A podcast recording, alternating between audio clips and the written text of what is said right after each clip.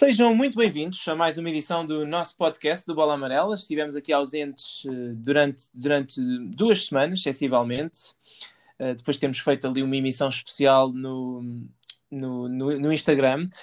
Nós, ao início desta quarentena, achávamos que isto ia ser tudo uh, relativamente calmo e, de facto, é evidente que não havendo competição, os temas que estão na ordem do dia não são, não são tantos e provavelmente não tão interessantes para os fãs como é costume, mas ainda assim tem acontecido, tem acontecido muita coisa.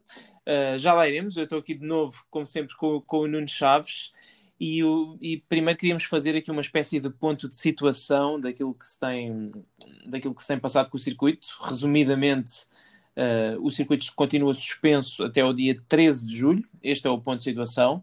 Uh, ou seja, o torneio do Wimbledon foi o primeiro torneio do Grand Slam a dizer que não vai acontecer. Roland Garros está adiado para outubro. Todos os outros grandes torneios a partir daí ainda estão mais ou menos seguros, pelo menos masculinos, porque o feminino já temos a confirmação de que o WTA uh, eh, Premier 5 de Montreal não vai acontecer. Ou seja, uh, começa a, a dar a ideia, que me parece cada vez mais realista, de que a temporada de piso rápido não vai acontecer. E nesse caso, há a possibilidade de termos uma, uma espécie de época terra batida ali de dois meses, dois meses e meio, entre setembro e outubro, que vai acabar por encaixar ali na data de, de Roland Garros. Não sei, Nuno, o que é que tu achas? Achas que há alguma hipótese de termos US Open? Ou já estás convencido de que o ténis, se voltar este ano, vai ser ali naquela altura do outono e com torneios de terra batida antes daquela parte final do ano habitual? Um, olá, antes de mais, boa tarde. Uh, eu acho que sim. Uh, aliás, uh, isto é algo que eu, tu és testemunho e que eu já, e que os nossos leitores e ouvintes também já são.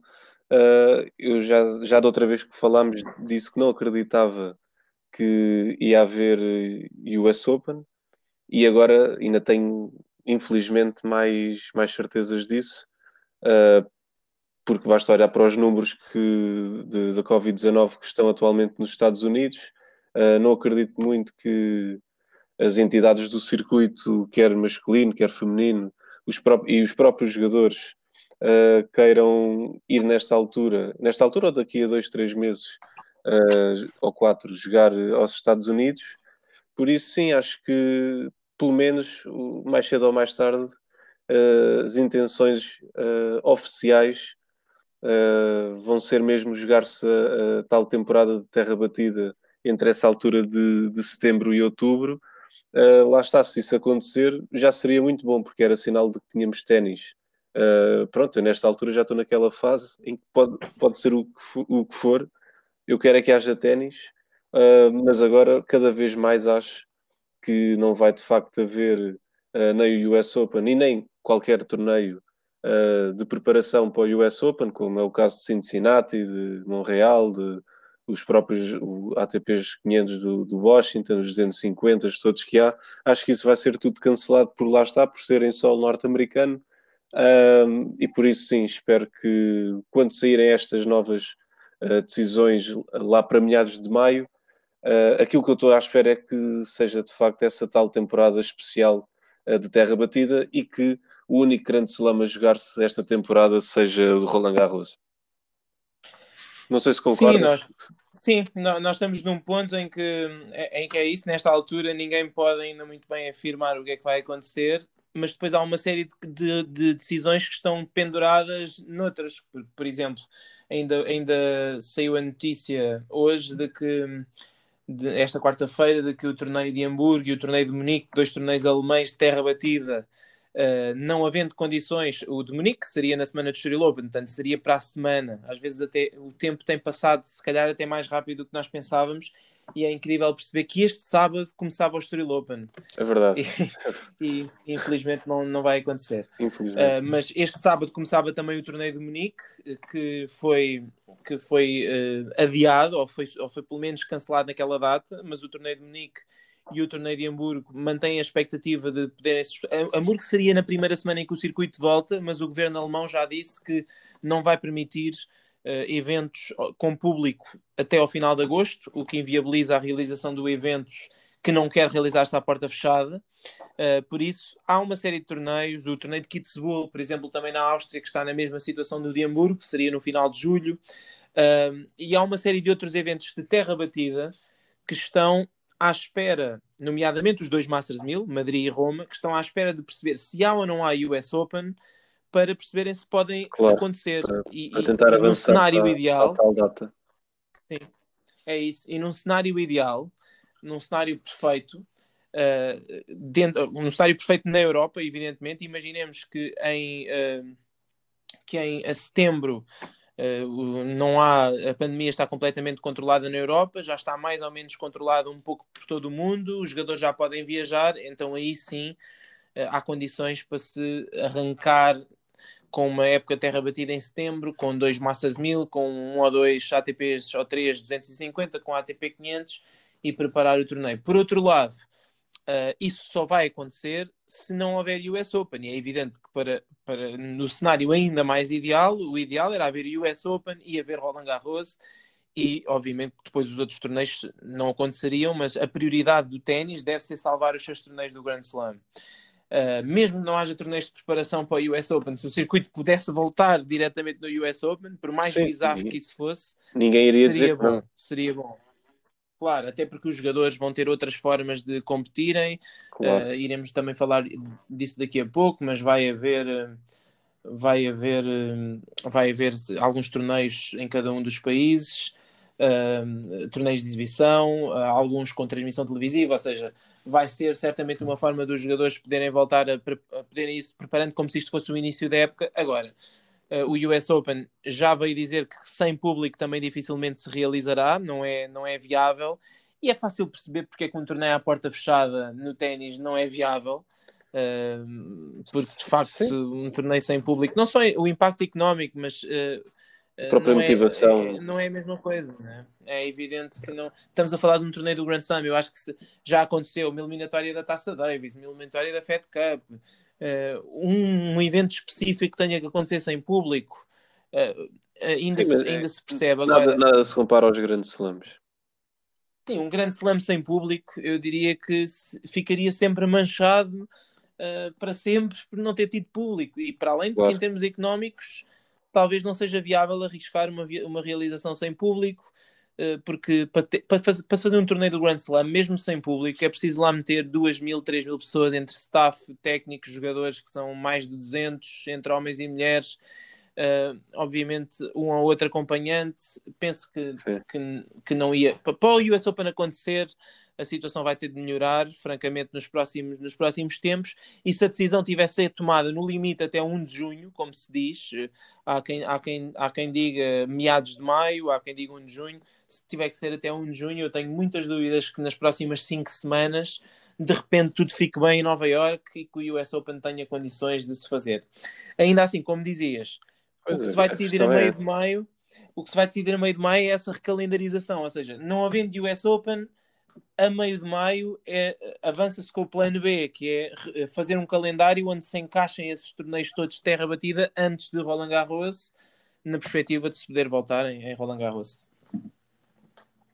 Sim, exatamente, mas, mas aqui estavas, estavas a falar na, na questão do, da importância dos torneios terem público e tudo mais, e obviamente que um torneio não é um torneio sem, sem público, Uh, a questão é que eu honestamente não acredito muito que este ano seja possível, não, não só no, no ténis, mas no desporto em geral, uh, haver público no, nos recintos. Acho, acho, acho um bocado difícil, uh, mesmo, porque mesmo que a, que a pandemia esteja minimamente controlada, eu, eu acredito que hum, as principais entidades, neste caso do ténis, uh, terão sempre muito receio e as próprias organizações dos, dos torneios e os próprios jogadores e, e, e staffs acho que vão, vão, ter sempre muito receio em, em, ter a presença de público. Se calhar não tanto, se calhar os jogadores até são aqueles que, que se calhar se vão mostrar mais disponíveis para, para que seja possível ter público, porque lá está, eles próprios estão lá dentro, eles é que, eles é que estão lá dentro e eles mais do que nunca querem sentir o, o calor humano. Uh, mas eu, eu, eu, pelo menos, eu não sei se tu, se tu concordas ou não, mas eu, eu, vejo muito difícil, pelo menos avaliando a situação atual e, e até mesmo aquilo que os próprios que, que, os próprios governos dos vários países da Europa vão dando a entender, é que, não só no desporto, mas mesmo em cultura, tudo mais, vai ser muito difícil em 2020 haver público nos mais variados espetáculos. Eu espero que isso mude entretanto, mas pelo menos vendo como, estão, uh, como, estão a, como está a situação atualmente, não, não acredito muito. Sim, vai ser uma situação que vai ter que ser analisada. Os, os torneios, eu, eu, acho que depois também os próprios torneios devem querer que o seu torneio se realize e se calhar, se esta for mesmo a única solução, pronto, não tem outro remédio a não ser que se joga à porta fechada. Uh, mas não, lá está, não, não acho que este ano seja possível, infelizmente, termos público. Sim, e, e, outra, outra das, grandes, das grandes questões do ténis, que tem sido muito falada também, é a questão de, das viagens. Né? O ténis sendo um desporto global, Exatamente. Uh, os, jogadores são, os jogadores vêm de todo o mundo e os fãs também.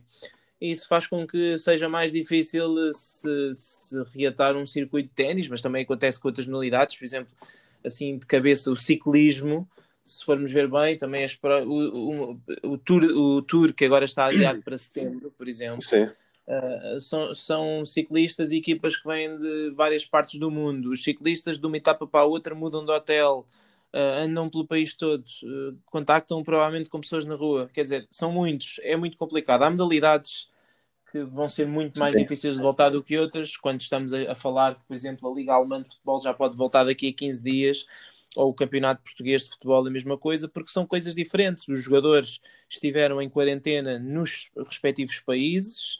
Uh, vão continuar nesses respectivos países. Se a situação estiver controlada nesses países, não há razão pela qual provavelmente eles não possam, se claro. eles estão a começar a treinar, se treinam, também claro. podem jogar. Até porque a, a, própria UEFA deu liberdade aos países, às ligas dos países, para agirem conforme uh, estiver o estado do, do respectivo país. Portanto, enquanto, dar um exemplo, a Inglaterra pode não se jogar mais, mas isso não quer dizer que em Portugal ou em França ou, ou o que for, não se joga, é diferente. No ténis é tudo muito mais específico, além da questão da globalidade. Sim, porque no ténis podemos ter muitas vezes na mesma semana cinco torneios a jogarem-se nos cinco continentes com jogadores vindos de toda a parte. E isso vai condicionar sempre. Eu acho que eh, mesmo quando o ténis regressar, vai haver sempre situações em que provavelmente um jogador ou outro vão ter, vão ser proibidos de entrar em determinado país, ou vão ter mais dificuldades, uh, ou vão ser obrigados a isolar-se. Eu acho que vamos demorar muito tempo até, até voltar à normalidade. Acho que pelo menos até haver a tal a tal uh, famosa vacina ou haver algo que seja obrigatório para que os jogadores tenham um documento de não, eu estou vacinado, eu posso ir onde eu quiser uh, e isto é seguro e, e, e, podemos, podemos fazer as coisas normalmente. Acho que de facto uh, o mundo vai ter de recuperar deste trauma e o, e o ténis não é, não é exceção. Entretanto, há alguns temas que têm marcado a atualidade.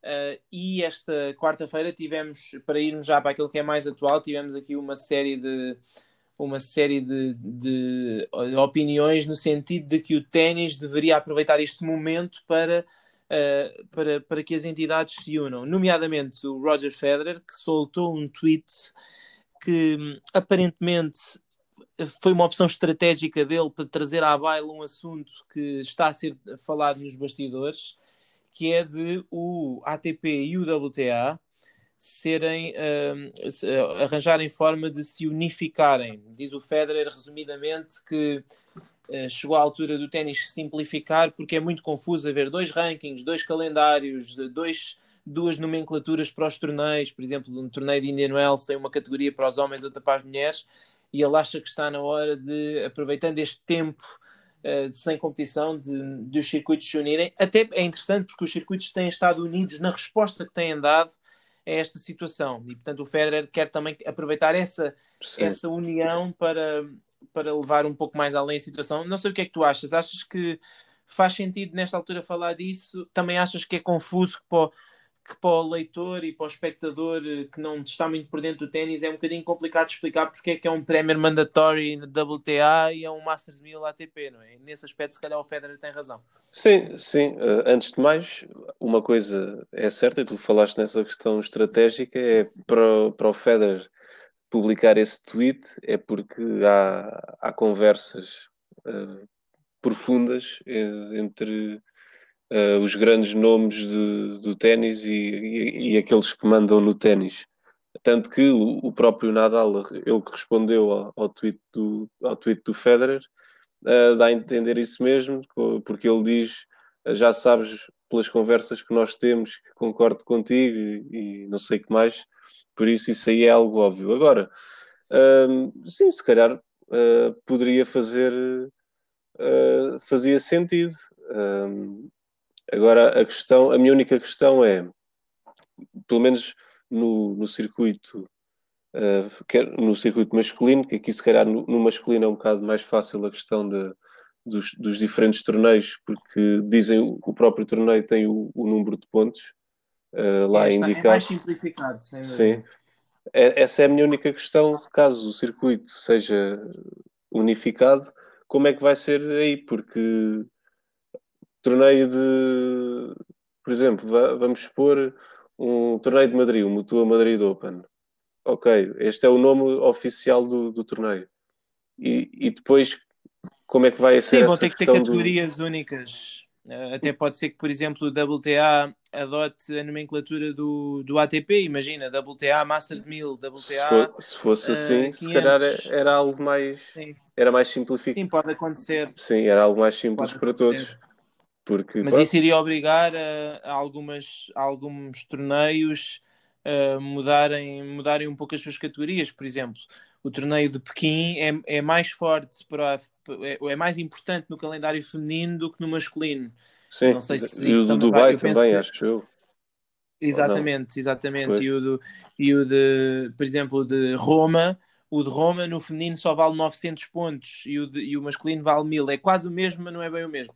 Ou seja, porque no feminino, no feminino não há uma série de Masters de 1000 como há no masculino, há uma série de quatro torneios que valem 1000, cinco que valem 900. Eh, Portanto, pois. é um bocadinho diferente e talvez essas coisas eh, compliquem. Eh, aliás, o circuito feminino é engraçado porque antigamente tinha uma categoria, tinha uma nomenclatura mais fácil de perceber, que eram os torneios Tier 1, Tier 2, Tier 3, Tier 4, e até o 4. Até o Estrela Open era 3. Uh, mas depois passou para esta passou para esta nova para esta nova nomenclatura um bocadinho se calhar mais confusa mas pronto vamos ver Sim. eu penso que eu penso que isso depois também terá, terá algumas consequências no prize money porque claro. fala-se muito da igualdade de prize Exatamente. money que, exi que, existe nos torneios do Grand Slam mas que não existe nestes torneios uh, por exemplo em, em Pequim o torneio de Pequim dá o mesmo dinheiro aos homens e às mulheres, apesar do torneio feminino ser muito mais importante. Ou o torneio de, imaginemos, do, há bocado estavas a falar do, do, Dubai, o do Dubai dá muito mais dinheiro aos homens do que às mulheres. Ou percebes? Sim, Tem, sim, Indian Wells, por exemplo, dá o mesmo, Miami também. Há alguns que têm feito esse esforço para dar o mesmo, mas será que passando tudo para o mesmo circuito uh, o prize money seria igual? Arranjaríamos o, o, quem, quem apoia um torneio se, se, um, se um sponsor imagina que patrocina um torneio que é só feminino, uh, se for obrigado a subir o seu prize money para igualar ao dos homens, vai ter capacidade para, para continuar a acompanhar esse torneio. Acho que é uma, uma discussão interessante Sim. e que vai e que vai e, e, que é assim, também acho que se há altura para discutir isso é agora. Claro, agora há, há tempo para com, isso. Estamos com tempo, os jogadores estão em casa, podem conversar uns com os outros, as entidades também. E entretanto, há pouco estavas a dizer das pessoas que já falaram, claramente que, eh, que isto, era, isto foi uma questão combinada, porque o Federer, o Federer uh, tweetou e logo a seguir o Nadal respondeu-lhe. Claro. Uh, depois houve uma série de jogadores que reagiram. Uh, e o Stan Wawrinka, há pouco, numa conversa com a, com a Chris Evert, que ele teve a ter também durante esta quarta-feira, o Vavrinka disse uh, que aquilo não foi apenas um comentário do Roger, há conversas de bastidores entre a ATP, o Gaudenzi, que é o André Gaudenzi, que é o novo presidente do ATP, e também a, a WTA, portanto, ao que parece, nos próximos tempos teremos... ter uma unificação.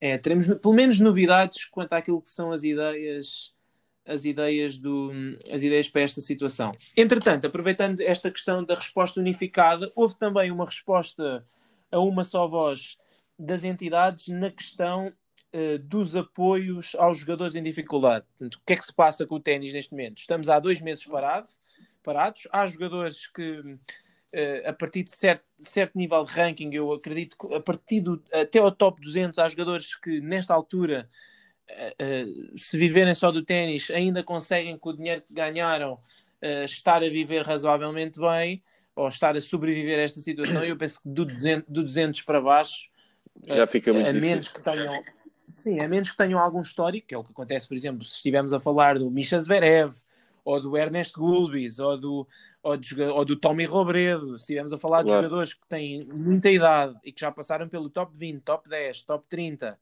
durante alguns anos, ganharam torneios ATP. Não estamos a falar desses jogadores, é evidente, mas há jogadores que Uh, nesta altura das suas carreiras estão a passar por enorme dificuldade porque não têm fonte de rendimento, é como se estivessem completamente desempregados e sem subsídio de desemprego.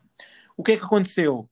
O circuito, já iremos também à questão dos jogadores, mas os, os circuitos ATP, WTA, ITF, Grand Slams decidiram uh, apoiar o fundo de apoio aos jogadores com à volta de 6 milhões de, de dólares. Não sei se achas, se achas que é uma boa medida, se achas que chega, que o que é que pensas disto, desta oh, situação? Claro, claro, que acho uma boa medida, porque lá está.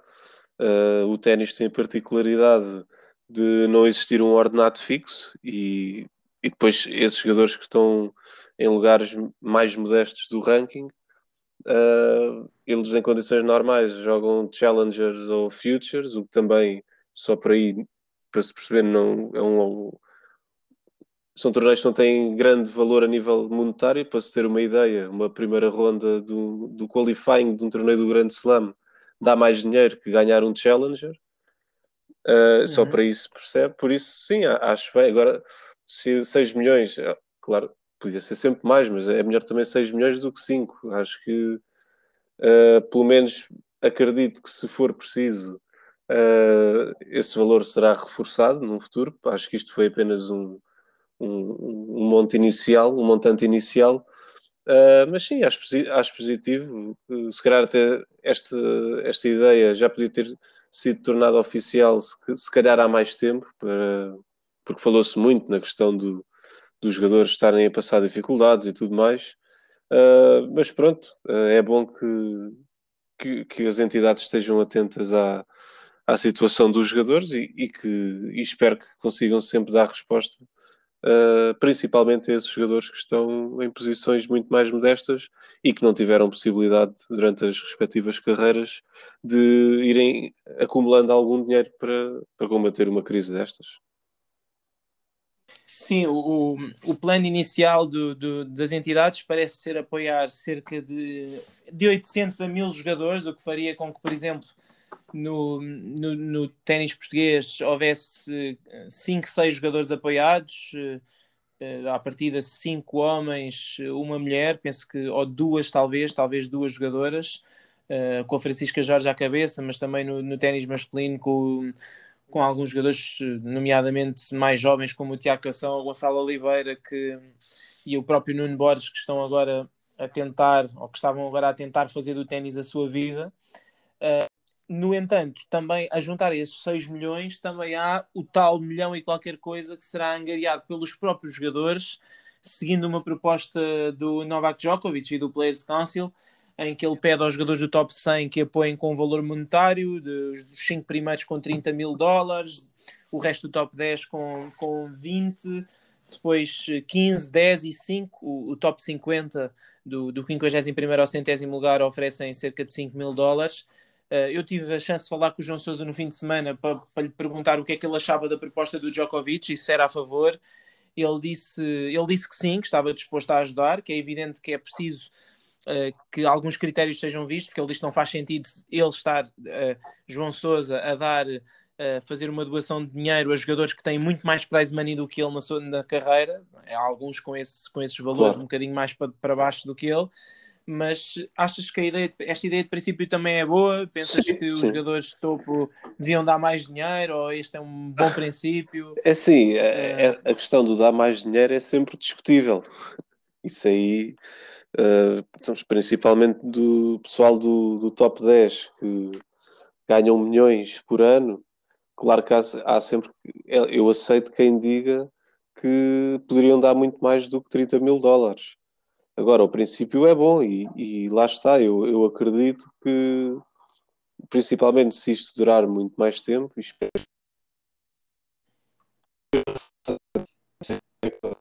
agora acho que é sempre de valorizar uh, estas iniciativas e, e, é, bom, é bom ver que também os próprios jogadores estão, estão solidários com, com os colegas de profissão que, que estão mais para baixo no ranking.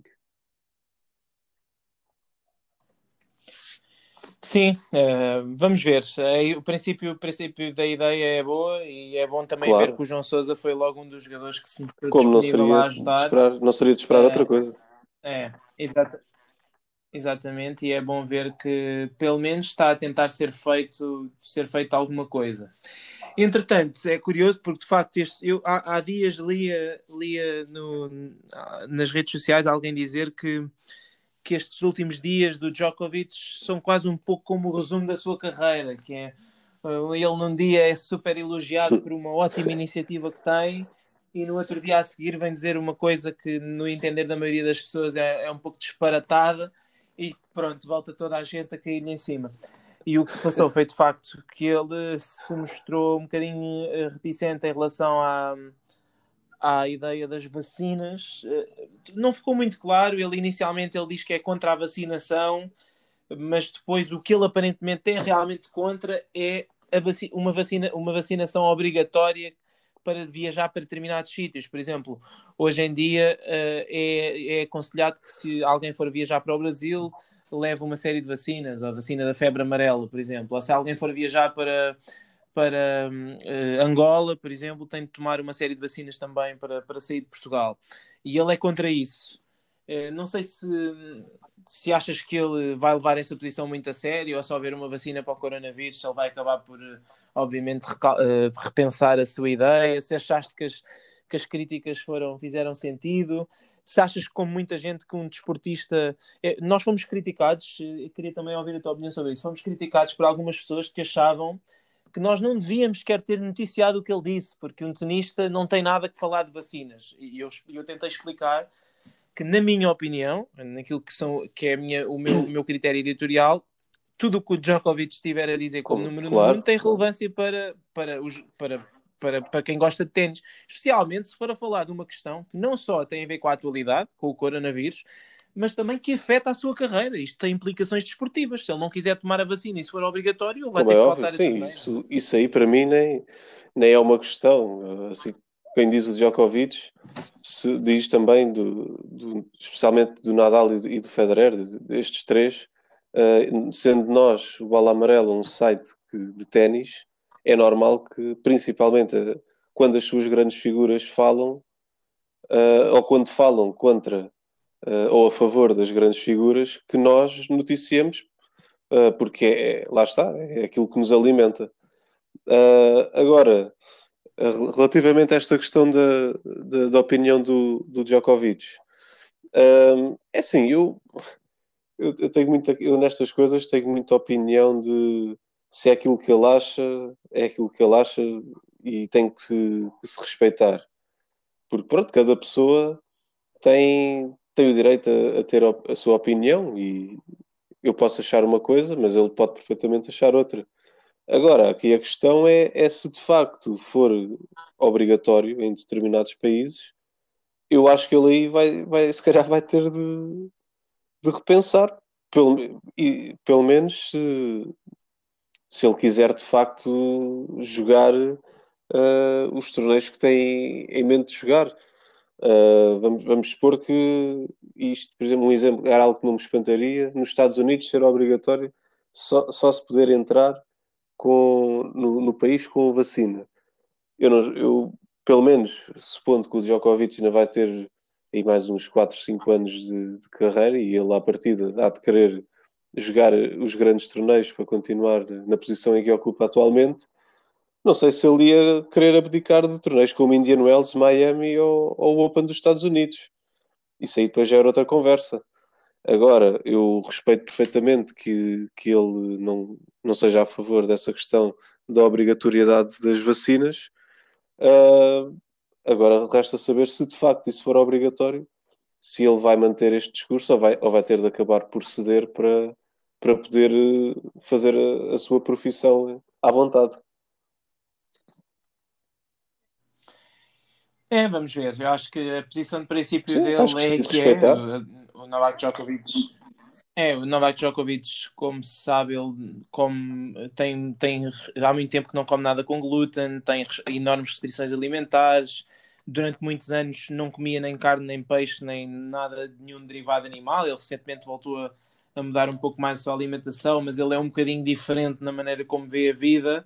E a questão das vacinas uh, também, eu penso que para, para nós que nos habituámos a e para, e para, e para a maioria, obviamente, da, da comunidade científica que acredita na vacinação, uh, é, um, é, um ultra, é quase um ultraje ver que um jogador com esta exposição vem dizer que é contra a vacinação, mas enfim, claro. nós não vamos julgar aquilo que Novak Djokovic nós quer fazer para a sua vida. o que ele disse. É um, claro. problema, é um problema dele, né? o que ele faz com a sua saúde e com a sua vida. O problema é que neste caso afeta a sua, pode afetar a sua carreira e obviamente isso tem interesse para perceber até que ponto é que ele vai levar esta sua convicção. Vai ser curioso perceber, uh, perceber nos, próximos, nos próximos tempos. Entretanto, tínhamos aqui um último tema que tem a ver com Essencialmente, outra das coisas que tem marcado, aliás, à hora que nós estamos aqui a gravar o nosso podcast, há uma série de diretos a acontecer. O, já, já falámos da, da Chris Everts, da Chris Everts uh, estar à conversa com, com o Stan Wawrinka. Ela tem feito, ela tem feito algumas entrevistas no seu Instagram, mas também os próprios jogadores. Vimos o Federer, o Murray com o Djokovic, eh, o, o, o Djokovic com o Wawrinka, o Federer com o Nadal, o Nadal com o Murray como é que tu tens visto esta interação entre os jogadores? Acho que tem sido, enfim, se há uma coisa boa que a quarentena e que este período horrível nos tem dado, é essa aproximação entre os jogadores e os fãs e, e a maneira como têm sabido utilizar estas tecnologias para fazerem coisas diferentes, Sim, para produzir conteúdos isto, isto diferentes. Para mim está, está a ser o melhor de, de, desta quarentena, deste isolamento. Uh, para nós que somos apaixonados por esta modalidade Uh, e acho que estou a falar não só por mim, como por ti, como por todos aqueles que gostam de ténis. Uh, é uma relíquia ver uh, que, aqueles jogadores que nós tanto gostamos e que tanto vemos anualmente nos quatro cantos do mundo, as grandes estrelas do circuito estarem todas a conviver umas com as outras, a mostrarem que dentro do campo são rivais e fora dele são, são amigos uh, é, algo, é algo excelente para. A imagem do ténis só fica bem vista com, com esta situação. Um, e é bom para.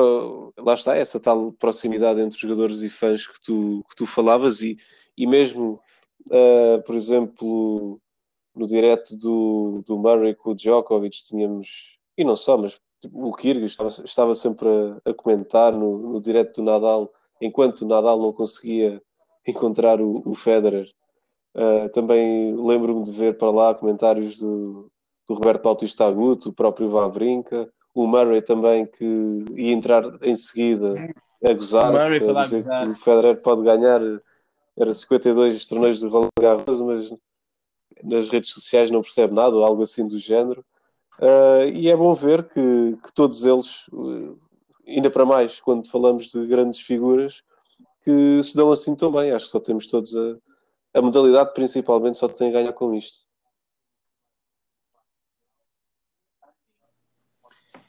Sim, tem sido, tem sido bom vê-los a treinar também. Ah, tem havido jogadores, vê-los a falar. Tem havido jogadores que têm sim também aproveitado para treinar. Alguns, a Venus Williams tem feito quase todos os dias uns treinos diários. O Roberto Fará, aqui ali, um outro jogador, tem partilhado uh, momentos, momentos diferentes e acho que tem sido bom ver os jogadores aproveitarem esta plataforma que têm para não só se aproximarem dos, uh, dos fãs, mas também mostrarem uma certa normalidade entre eles, que Exatamente. muitas vezes não é, não é fácil de, de ver durante o ano, não é? Porque eles estão sempre a competir, ah, a e, um e aqui, outro, Sem esquecer, já é, é um bocado mais que... antigo, mas os famosos diretos do, do, do Vavrinca com o Benoit Perre também merecem também merecem destaque. Sim, sim, sim. Também foram muito divertidos.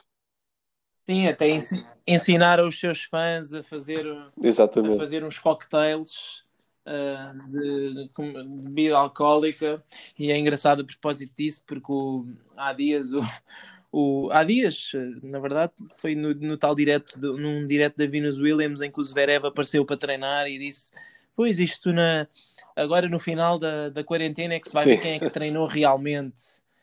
quando, quando há uma série de jogadores que não, não estão a treinar, ou por opção, não, não ou porque não, não têm condições para, e depois o Vavrinca, que aparentemente não tem treinado assim grande coisa, tem aproveitado mais para, para fazer uns diretos online.